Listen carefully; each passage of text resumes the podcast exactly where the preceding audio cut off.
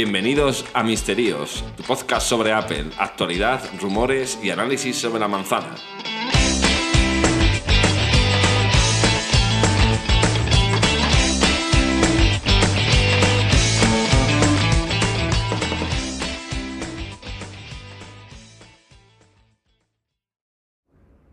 Hola, buenas noches y bienvenidos a Misterios. En este caso estoy yo solo al habla. Y nada, quería grabar un episodio que, que la verdad es que, bueno, pues era un poco comentaros la experiencia que he tenido con, la, con las betas, ¿vale? Después de la no me instalé las betas en el, en el iPad, en, el iPhone eh, y he, podido probar en, laboralmente en el trabajo, en, en algún más de pruebas, el, el MacOS Ventura también. Entonces nada, quería daros un poco, transmitiros también mi valoración a todo lo pasado de la Keynote. No me voy a repetir porque ya grabamos un podcast sobre ello, pero sí alguna, como ha habido controversia con algunos puntos y tal, y esta semana ha habido noticias al respecto y tal, pues quería también daros un poco mi, mi, mi opinión, ¿no? Y ahora ya, además, habiendo probado las betas, pues cobran más sentido, ¿no? Y bueno, eh, sobre el iPhone, deciros que estoy con, muy contento con la beta 1 de, iOS 16, la verdad, porque como viene siendo ya habitual en los últimos años, cada vez son más maduras las betas, mm, porque las cosas que cambian cada vez son más sensibles. Entonces, claro, pues cada vez las betas eh, nacen mejor, evidentemente. Si no metes mucho cambio al sistema, pues al final mmm, todo se pule más, claro. Y bueno, el, más allá de eso, de, del tema de rendimiento de la beta, deciros que para mí la iOS 16 en el iPhone mmm, es una buena actualización. ¿Vale? No es nada revolucionario, pero sí que creo que incluye mejoras bastante interesantes. Y en iOS 16, que yo la verdad es que no esperaba casi nada, pues la verdad es que contento, contento con las mejoras porque me, me, las uso a diario. Y eso que todavía estamos en una beta 1, hay muchas funciones que no han salido y que evidentemente van a enriquecer el sistema una vez que salgan a partir de septiembre. Pero bueno, lo que nos deja probar Apple, la verdad es que contento, contento con la pantalla de inicio. Me gusta, le da un look mejorado al iPhone. Mm, tienes la posibilidad de tener ahí diferentes carátulas y que cobre un poco de que no sean todos los iPhone iguales, ¿no? Te lo puedes personalizar un poco a tu gusto. Eh, el recorte inteligente, ¿vale? Que hace que el fondo de pantalla, por ejemplo, la, la hora, no, no intervenga en, en, nuestra cara, por ejemplo, si es, un, si es una foto personal y se quede por detrás, pues está chulo, la verdad. O el recorte inteligente de, de fotografía, ¿no? De que te recuadre y, y o sea, te, te, haga, por así decirlo, mal dicho, un sticker, ¿no? De, de una foto. Pues es una función, oye, que, que está bien y esta semana o anterior, pues he podido también mandar mensajes y poder editarlos, cosa que lo venía pidiendo hace tiempo. Eh, ¿Qué más? Sobre todo en la pantalla de inicio, la pantalla de bloqueo, perdón, era un cambio que, que la verdad es que, que es agradecido, porque ya os digo, puedes configurarte también en base a los estados de, concentración que tengas, pues te puedes poner uno para el trabajo, uno para cuando haces deporte y te cambia te cambia automáticamente como los estadios, como los estados de concentración por ubicación, entonces pues llegas al trabajo y tienes un fondo de pantalla diferente, con los widgets que ahora mismo te deja Apple poner, bueno, widgets, mejor dicho, complicaciones, porque realmente lo, que deja poner Apple en la pantalla de bloqueo es un, es, no es un widget, es algo estático, es, es, es exactamente igual que las complicaciones del Apple Watch. Pero de un vistazo puedes ver los anillos, puedes ver la batería del reloj, los AirPods me ha gustado la función de AirPods que aparezca dentro de ajustes también. Me parece que entras ahí y lo ves todo de un plumazo. Algo que se venía pidiendo. Entonces, bueno, pues la verdad es que en el iPhone iOS 16 creo que ha cobrado, oye, una serie de mejoras que ya, ya os digo, sin ser nada que digas tú, joder, eh, o lo tenéis que instalar, no, no. Pero la verdad es que muy bien. Y en temas de rendimiento, mi sorpresa ha sido esa, que va todo mmm, igual de rápido que en iOS 15 sin queja, me funciona el, el 90% de las aplicaciones. La única que me está petardeando es Teams, que, que, no la había probado bien y esta semana que la da más uso se cierra inesperadamente de vez en cuando. Y, y ya está, en el tema no he tenido cero resprint. Históricamente Apple, cuando cambiabas un fondo de pantalla, se solía hacer un resprint en las primeras betas. Este año no lo hace. Está todo traducido al castellano, cosa que en las primeras betas normalmente había muchas partes del sistema que estaban en inglés. Ya os digo, ha salido la única pega, que esa es evidente, que sabíamos todos que iba a pasar, en la batería, ¿vale? Y lo malo es que encima nos ha pillado la, la ola de calor esta, que, eso no ayuda a las baterías, Y hostias, es verdad que el iPhone cuando lo usas, no siempre, porque no es siempre, pero de vez en cuando a lo mejor te llama alguien por teléfono, te pones a hablar por teléfono y al rato cuando cuelgas ves que el iPhone está caliente. O yo qué sé, o vas viendo un vídeo de YouTube y, tú mismo te das cuenta, ¿no? Dices, hostia, esto se está calentando mucho. Entonces, claro, eso hace que se merme la batería. Entonces, pues vamos, el drenaje de batería, sin ser espectacular, me refiero, no es que dure dos horas, pero yo lo vengo cargando pues, eh, desde las 7 de la mañana. Yo antes llegaba a final del día con un 30% fácil, o sea, después de una jornada entera, entre semana. Ya os digo, desconectando el cargador a las 7 de la mañana para que llegara yo a las 12 de la noche con un 30%, 25, 30, fácil. Con un uso intensivo. Eh, y si era menos intensivo, pues un 40, 45. Eso ya en días más tranquilos, ¿no? Pero ahora no, ahora por las tardes tengo que darle una carga eso de las 4, 4 y media, no muy grande, o sea, no entera, pero tengo que dar una ayuda porque veo que a lo mejor a las 4 de la tarde me queda ya un 40%. Entonces, claro, dices, hostias, mmm, me quiero cubrir en salud, ¿no? Entonces, bueno, eso no es bueno para la batería, pero bueno, es un precio que hay que pagar si quieres tener las primeras betas. Según vayan saliendo, pues, pues se irá puliendo. Y poco más, a ver, mmm, hay cosas que no me han gustado, ¿vale? Por ejemplo, mmm, en CarPlay ya os digo, este año para mí CarPlay, según ha dicho Apple, la gente está flipando con el vídeo que mostró, pero claro, eso es humo. Eso no lo tenemos en el iPhone ahora mismo. Entonces tú lo enchufas al coche y yo, o sea, no han cambiado ni ni el wallpaper de momento, por lo que yo pude ver. Espero que, aunque sea solo eso, en la siguiente beta lo incluyan, porque me parece que es como joder, que menos, ¿no? Que cambiar un poco los wallpapers, cambiar un poco el diseño, ¿no? sobre lo que hay. Pues nada, o sea, de momento la beta de de iOS 16 con CarPlay es exactamente igual. Entonces, esa parte, por ejemplo, pues me ha parecido mal. Y luego, pues, pues ya te digo, tampoco me quiero extender mucho en el iPhone porque no era un sistema que para mí necesitara tanto cambio. Entonces, pues lo que hay se agradece, mejora lo que había, como ya os digo. Así que bien, y a nivel de rendimiento, sí deciros que, que tiene buena pinta iOS 16. No tiene pinta de que vaya a salir con grandes bugs porque si en la beta uno va así, pues a nada que mejoren un poco, bien, en ese aspecto. Todavía hay cosas que no puedo usar y me gustaría, el tema de los Active, ¿cómo lo llama Apple? Bueno, es que no son Active Titles, bueno, es lo que viene a ser un poco los widgets en la pantalla de, de bloqueo. No me acuerdo, tiene un nombre, Active algo es. Y eso, por ejemplo, pues creo que va a estar bastante bien porque es un poco lo que viene a ser un widget interactivo pero la pantalla de inicio y, eso todavía pues no, no, no, lo tenemos. Entonces eso hasta que no salga la beta final y además los desarrolladores te puedan hacer una aplicación donde tú puedes hacer un seguimiento de un paquete, de un Uber, de un globo, lo que sea, pues oye, creo que eso va a estar bastante decente porque al final es un poco lo que se pedía, un widget animado con una función muy concreta, porque no puedes tener ahí algo que esté corriendo durante horas. Entonces, bueno, resultados de, deportes también, sabéis, dijo la no Bueno, pues si lo hacen bien a los desarrolladores, si les dejan un poco de, margen para que lo puedan hacer bien, que eso ya lo desconozco, pues, pues creo que va a ser una función bastante interesante que, no, que todavía no podemos disfrutar. Con respecto al iPad, eh, muy mal. O sea, me cabré la Keynote porque vi que lo que estaban, lo que estaban haciendo no me gustaba y nada, o sea, deciros que el que tenga un iPad que no tenga un M1, iPad 216, mm, es absurdo. O sea, es el mismo, lo mismo que iPad 15, o sea, os lo juro. O sea, no he notado nada de cambio porque todos los cambios que tiene el iPhone los tiene en el iPad. Pero hostias, yo por ejemplo mensajes lo uso mucho más en el iPhone.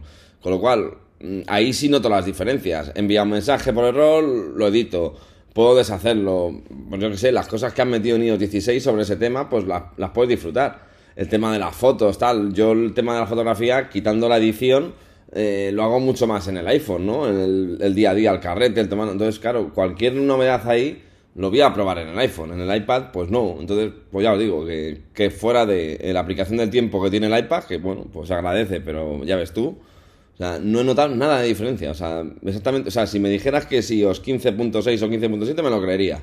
Porque es que no tiene nada más. Entonces es una lástima, sinceramente, que, todos los iPads que no tengan M1 se queden así, ¿no? Decir, hostia, las mejoras que habéis metido, pues oye, están mejor que en, que en iPadOS 15, evidentemente.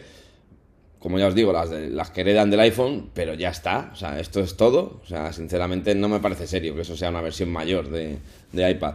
Y yo no lo digo porque tenga un iPad que nos actualice con estas dos funciones que no tengo, el State Manager y el soporte monitor externo. Es que creo que hay mucha gente, ¿no? Con un iPad eh, Air, el anterior al último que nada, todos los iPads Pro de A12Z, A12X tampoco. Y sinceramente, esta semana Apple ha, salido, como le está dando bastante cera a la gente, ha salido Craig Federighi, ha salido otra persona también más, no sé si era Dan Ritchie o creo. Bueno, han salido a defender un poco el argumento de por qué no tiene State Manager eh, los iPads que no tengan M1. Y bueno, vienen a explicar que hace falta la potencia del M1, como dijeron en la Keynote, por el tema del intercambio de memoria swap, por el tema de que tengan 8 GB de RAM y temas así. Que tiene una justificación técnica en base al hardware que es coherente, ¿no? No, no, no, no digo que se lo estén inventando. Evidentemente, lanzar, como hace el iPadOS ahora, 8 aplicaciones a la vez sin que te la cierre, eh, eso requiere un mínimo de hardware porque ya son funciones de, de ordenador, como aquel que dice.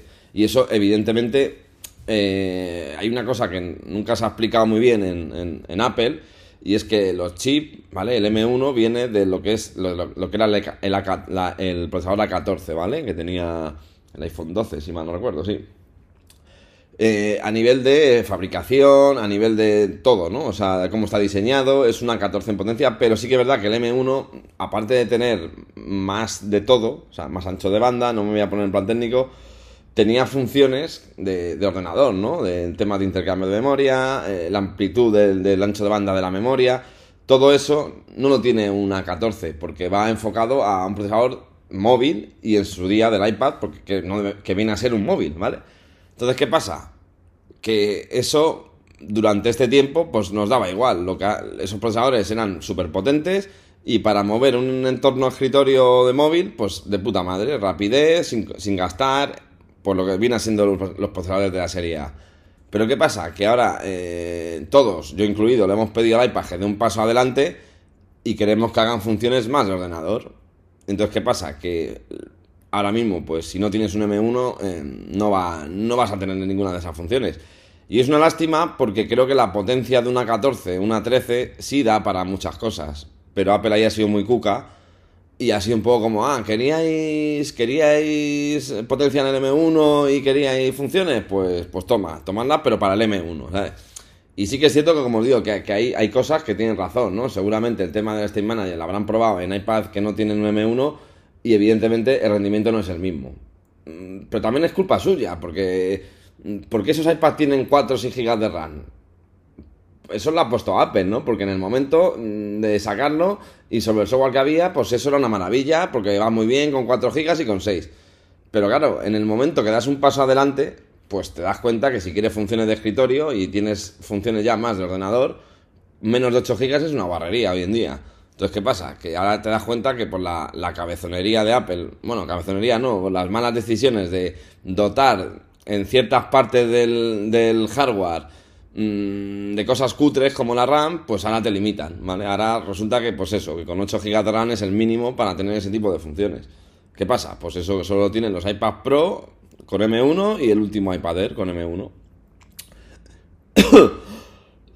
Perdón, entonces eso es una crítica un poco más elaborada sobre lo que habíamos visto en la Keynote, que no sabíamos un poco nada, era todo a ciegas, y ahora que lo hemos podido ver tal, pues te sientes un poco en esa parte mal, ¿no? Decir, hostia, esto no lo habéis hecho bien, cabrones, porque ahora de golpe y plumazo habéis cepillado un montón de gente, funciones. Que no, no, nos engañemos, el futuro de iPadOS van a ir en base a esas funciones. El resto es añadir lo que tienen en el teléfono. Pero es que eso ya no, eso no, no, nos, no nos es suficiente a, muchos usuarios. Con lo cual, pues bueno, pues en lo que hay no quedan más cojones que, que asumirlo. Y luego, pero eso sí, hay que criticarlo. Por ejemplo, decía mi compañero Manuel, coño, pues muy bien dicho en el anterior podcast cojones, si me estás diciendo que para que haya ocho aplicaciones a la vez en un soporte a monitor y en un State Manager necesitas la potencia del M1, el swap, la memoria RAM, me parece muy bien, vale, te lo compro. Pero hostia, coño, si eh, tienes un iPad eh, Air, un iPad mini, un iPad de educación incluso con una 13 que no tiene eso, pero en vez de 8, ábreme 4. Y estoy convencido que lo abre. Porque es así. O sea, decía Jennifer no, es que para el intercambio y que las aplicaciones sean instantáneas, ocho aplicaciones y tal. Vale, claro, ocho aplicaciones, pero es que a lo mejor no necesitas que se hagan ocho aplicaciones y estén corriendo. Me vale con cuatro, incluso con tres. No sé, o sea, me refiero que yo creo que soluciones había. Eso a nivel de State Manager. Y a nivel de soporte a monitor externo creo que no hay ningún tipo de excusa. Sinceramente ahí creo que Apple directamente ha querido capar y dar esa función por marketing a los M1 porque una, un Mac, el Mac, que el Mac Mini que sacó Apple para desarrolladores antes de sacar el M1, montaba una 12Z, ¿vale?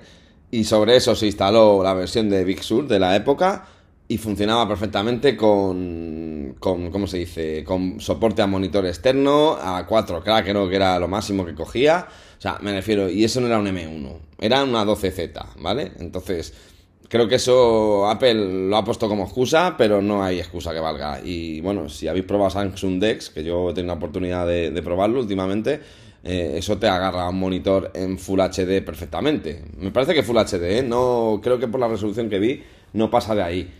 Pero hostias, poder tener un teléfono en su fan monitor, yo lo he visto como algo muy útil, sinceramente. Es una función extra, no sustituye a un ordenador ni a un, nada que se, le, que se le parezca, pero en un momento dado tienes el teléfono cargando la mesa y puedes estar eh, abriendo una página de Chroma, pantalla completa, eh, visitando la página del banco o escribiendo un WhatsApp, todo mm, como si fuera un ordenador. Y eso lo hacemos ya no solo la gente no pro, que aquí vamos todos de pro, pero son tareas que hacemos muchísimas personas en un ordenador. Entonces, poder tener eso en un teléfono, en una tableta, está muy bien. Y ya, ya os digo, o sea, en ese aspecto Samsung chapó para mí. Y me da envidia, me da envidia no poder tener eso ni en el iPhone ni en el iPad. Porque sí, en el iPad lo puedes enchufar por USB-C, pero ya en cuanto ves la pantalla con las dos rayas al lateral, ya dices, esto es una mierda. Ya lo veo mal, para empezar, ¿sabes? Entonces, no sé, ya os digo que, que el tema del iPad OS pues sigue siendo controversia y lo va a seguir siendo he escuchado podcast y un vídeo de YouTube de gente que lo alaba, ¿no? Las dos funciones estas. Y viene a decir, claro, gente que tiene el, M1, claro. Y viene a decir un poco como que, joder, que le hemos pedido a Apple que dieran paso a frente, la ha dado, no os quejéis. Es como, tío, mm, eres un capullo, o sea, sinceramente. O sea, no, no te estoy diciendo que no notes al M1 de funciones extra. Pero sí que, eh, te digo, justifícalas, porque creo que lo que están haciendo no es de recibo sinceramente. Pero bueno, esto ya te digo, como siempre hay fanboys en todos los lados, pues hay gente que, que va a defender todo a capa y espada y si no funciona es porque no tienes potencia suficiente. Pues vale, tú te lo crees, pues vale, me parece de puta madre, yo no. Eso por un lado. Y luego, WatchOS 9 no he querido probarlo porque es que WatchOS es jodido de probar. Lo he probado durante años, ¿eh? ¿eh? las betas. Y por la general no sueles tener ningún problema. El problema como lo tengas, que el año pasado me pasó, por hablar. Lo tuve y si no te arranca el reloj tienes que llevarlo a Apple y se pueden tirar con él una semana, dos semanas, lo que consideren. Y como no se puede, volver, no se puede volver para atrás, es una beta jodida, porque la beta 1 evidentemente igual va a gastar batería, yo ya tengo mi reloj al 82% de batería, con lo cual no estoy para, para jugármela, porque si va mal y, se funde la batería es que no puede dar marcha atrás, con lo cual tienes que esperar a la siguiente beta y rezar para que lo arreglen. Y esto en una beta 1 pues no va a ir bien todavía, ni la 2 ni la 3. Con lo cual, yo he preferido esperarme y lo aconsejo a todos que en el reloj, mm, dado a que no son tampoco unas funciones que digas tú, Dios, es que merece la pena probarlas, pues sinceramente en el reloj creo que hay que ser cautos. Yo he aprendido la lección y de momento no tengo intención de instalarla, ¿vale? En el Mac he podido probarlo levemente, ¿vale? No es como en el iPhone, que lo he podido probar más profundamente. Y no está mal Ventura, ¿eh? sinceramente. A ver, mm, las actualizaciones de MacOS en los últimos años vienen siendo muy light. Y eso es también porque MacOS ya es un sistema ultra maduro que tampoco le hace falta mucho más. Apple al final actualiza el sistema operativo cada año, cuando Windows lo hace cada 3, 4 años y si no más. Entonces, bueno, pues todos los años te regalan funciones y bueno, no podemos esperar que de año en año sea una revolución de vez en cuando ha habido algunas versiones últimas que han cambiado más el, el, pues el look and feel o como se llame, o la estética, que, entonces, claro, hace que parezca más, pero realmente pues es que MacOS va bien, ¿sabes? Ahora bien, lo que he podido probar en State Manager, de momento no termino de adaptarme o no termino de entenderlo siquiera muy bien. la verdad. Creo que es visualmente bonito. Creo que algunas veces sí que tiene la sensación de decir, hostia, prefiero tener las ventanas a la izquierda y las abres y las cierras a golpe de clic. No sé, no es como más rápido, como más visual. Pero sigo sin entender muchas veces cuando te las agrupa, que parece que lo hace como solo, pero no sé, ahí no entiendo además, en el momento que tienes tres aplicaciones agrupadas al, tal, ¿qué gano, no? Con saber que tengo la Apple Store abierta, el Telegram y el... No lo sé, sinceramente no, no termino de entender el State Manager, os lo digo de verdad, ¿eh? Y mira que no soy tal, pero... O sea, me parece algo visual, pero digo, pero ¿y con esto qué? O sea, no lo sé. La verdad es que tampoco lo he probado en profundidad, ¿eh? Sinceramente, sí, creo que esto se prueba trabajando con ello, ¿no? O sea, en el día a día, ¿no? Y ahí, pues, te das cuenta si te es, si te es útil o no. Creo que Apple ha pedido una oportunidad que, es para criticarlo, que es no haber mejorado el tema de las ventanas, ¿vale? Que si usáis Windows 11 o un Mac con, Mac, con la aplicación Magnet, ¿vale? Que hace lo mismo al final, la gestión de ventanas de Mac ahora mismo sigue siendo igual de pobre que lo era antes. Y hostia, yo con Windows 11 en ese aspecto estoy encantado, lo uso bastante. O sea, el poder tener. Es que al final te da, en muchos momentos que no tienes un doble monitor, que no siempre lo tienes, te da esa experiencia de poder partir la ventana y tener un escritorio a la izquierda y con unas funciones y otras cosas a la derecha. O, como tú te lo quieras distribuir, porque tienes varias formas. Y eso Windows lo ha solucionado en, en, el botón maximizar ventana. Entonces, joder, que es lo mismo que hace Magnet, ¿no? Entonces coño, mm, Apple, yo creo que era el año, ¿no? O sea, ya se criticó el año pasado y este año no, nadie entiende por qué no ha salido eso en Mac Ventura, la verdad. Pero bueno, más allá de eso, eh, aplicación de tiempo, ¿vale? Creada en Swift de cero, como en el iPad, que bueno, pues una tontería, pero bueno, está bien tenerla ahí. Eh, como veis, cada año todo se va iosificando más, ¿no? Me refiero, ya quedan pocas aplicaciones que no haya en el iPhone que no tengas en un Mac, ¿no? de cero. Eh, ¿Qué más he podido ver? Ah, bueno, los nuevos ajustes del sistema, la verdad es que es, mm, es teléfono total. O sea, es rollo iPad total. O sea, bien y mal. Cuando digo bien y mal es porque bien, porque da más homogeneidad a todo, ¿no? Es decir, eh, realmente cada vez hay menos diferencia entre coger un Mac o coger un iPad o un iPhone, porque viene la parte de familia, eh, arriba, con las mismas caritas como niños 16 eh, han renombrado incluso los nombres de las cosas, ¿no? Y para que sea igual que, que NIOS. Entonces, bien, esa parte bien. Ahora, si llevas tiempo trabajando en Mac, pues te habías acostumbrado mucho a, lo que eran las preferencias del sistema y dónde estaban cada cosa. Entonces, si me ha pasado esta semana de, hostia, ¿dónde están los perfiles? Pues tienes que ir abajo del todo. Y antes lo veías de un plumazo porque habría... Entonces, eso quizás es más de, de uso, ¿no? De, pero bueno, creo que es un cambio que aunque no era necesario, pero creo que se agradece, ¿vale? El tema de los mensajes es como en el iPhone también. Que bueno, es que es igual, ahí no ha mejorado tampoco mucho, ¿sabes? El tema del correo, la verdad es que yo no lo. Las funciones que han metido las valoro, pero no soy yo de posponer correo ni cosas así, con lo cual, pues bueno, pues ahí están. Y sí me ha gustado bastante una función que tampoco había entendido del todo cuando vi la presentación de Apple, que es el tema de la continuidad de, de llamadas. No, esa no la he probado, fijaos, la continuidad de llamadas lo tengo pendiente. Eh, la continuidad del tema de la cámara, ¿vale? Eh, con el iPhone. Y eso, claro, yo en el vídeo de Apple me pareció chusquero porque lo veía siempre con el tema de la pinza. Y claro, veía, yo pensaba que es que solo funcionaba cuando ponías la pinza. Pero no, no, es, tú te vas a FaceTime y en el botón, creo que es de editar, le dices que coja la cámara del iPhone y automáticamente te, el iPhone ya se pone en modo cámara y en la, en la posición que esté ya te saca el vídeo por la cámara del iPhone. Y hostia, eso está guay para grabar en cualquier momento con tu cámara de iPhone, que, que sobre todo gente que tenga un, una cámara de las que ponía Apple en, en, en, un, ¿cómo se dice? En los MacBook anteriores de 720 y tal, que se ve bastante mal. Hostia, es, es, una función muy buena, ¿eh? Porque ¿quién no tiene por ahí un trípode en un momento dado y como ya os digo, es que yo mm, pensaba que solo funcionaba con el iPhone en modo pinza, acoplado a la, a, la, a la pantalla del Mac, pero no, no, funciona en cualquier momento. Lo puedes tener encima de la mesa, lo puedes tener en un trípode, como quieras. Puedes también eh, usar las funciones, que eso está guay, las funciones de Center Stage, ¿vale? Con la super gran angular del iPhone. Ahí pierdes calidad, porque esa lente es peor, ¿vale? que lo sepáis, que te da la posibilidad de tener center stage a más que no tengan eso en la cámara, pero claro, con, con, con una reducción de calidad porque esa lente es menos luminosa que la, que la, super, que la gran angular. De, lo que no he probado, bueno, el tema este de poder hacer como una como un vídeo cenital, ¿no? Una vista aérea y tal. Claro, como no lo probaba bien con un trípode y tal, pues claro, en esos momentos que lo ponía, enfocaba pues a, donde enfocaba. Pero bueno, es una opción más a tener en cuenta, ¿vale?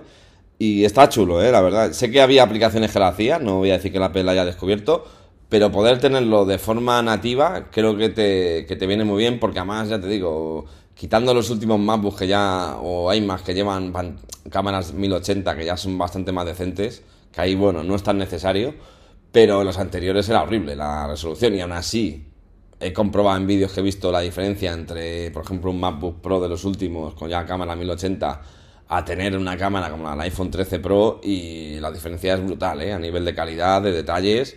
Entonces, bueno, pues la verdad es que es una función que ya te digo, por un poco por desconocimiento mío, pensaba que iba a ser una churrada y no les ha quedado nada mal. Y además, un funcionamiento perfecto, ¿eh? desde la primera beta. O sea, no ha habido cuelgue, no ha habido cosas raras.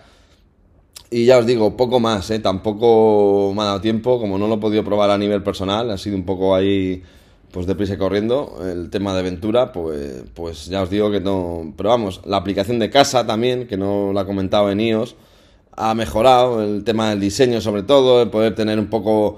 Mmm, las eh, ¿cómo se dice? La, los objetos que tengas de la casa puedes tenerlos en ventanas más grandes y si clicas a un lado hace una cosa y si dejas clicado vas a la configuración directamente eso bueno pues está bien y eso lo ganamos también en, en la versión de Ventura y ya, ya os digo, poquito más. Es que no, no, no sé qué más hay. El tema de la búsqueda de Spotlight, por ejemplo, no he podido probar si mejora o no. Según Apple sí, pero no, no, no, no he hecho búsqueda, ¿vale? Para, para confirmarlo. Y ya os digo, a ver, como yo no uso el Mac a diario, no es mi herramienta de trabajo, pues claro, lo uso de una manera y lo pruebo que, que no es la que usaría una persona normal. Ahora bien, lo que yo he podido probar, el rendimiento es cojonudo, igual. Se nota que es una beta, son betas fiables al final. Eh, incluyen pocas cosas, con lo cual pues, pues empiezan ya desde un rendimiento que, que, no, que ves que está todo muy pulido. O sea, esto antiguamente las betas 1 era infumable, o sea, era algo, mmm, vamos, yo me instalaba muchas y tenido que volver para atrás, ¿eh?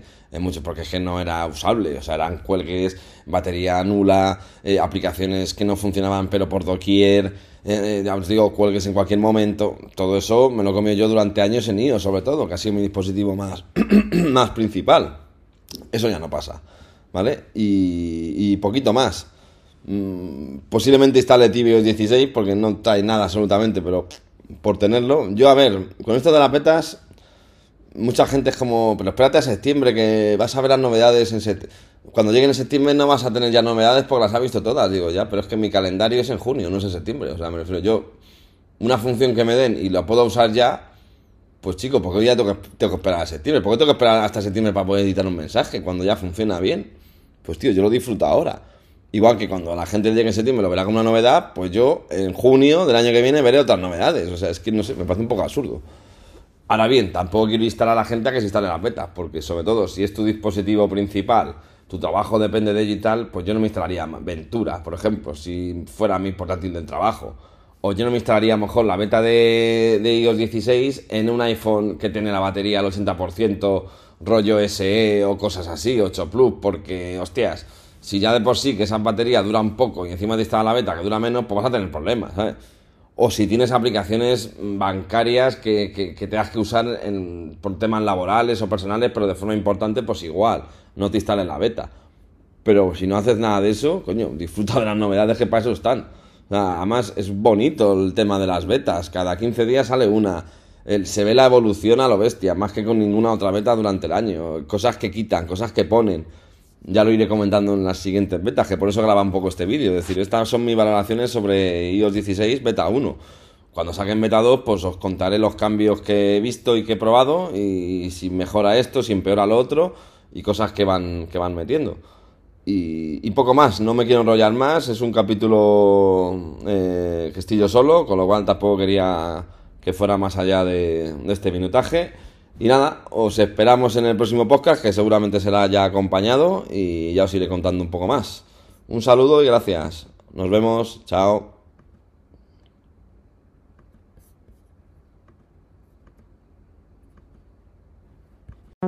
Gracias por escucharnos. Podéis uniros a nuestro canal de Telegram en el link que os dejamos en la descripción del podcast. Hasta la próxima.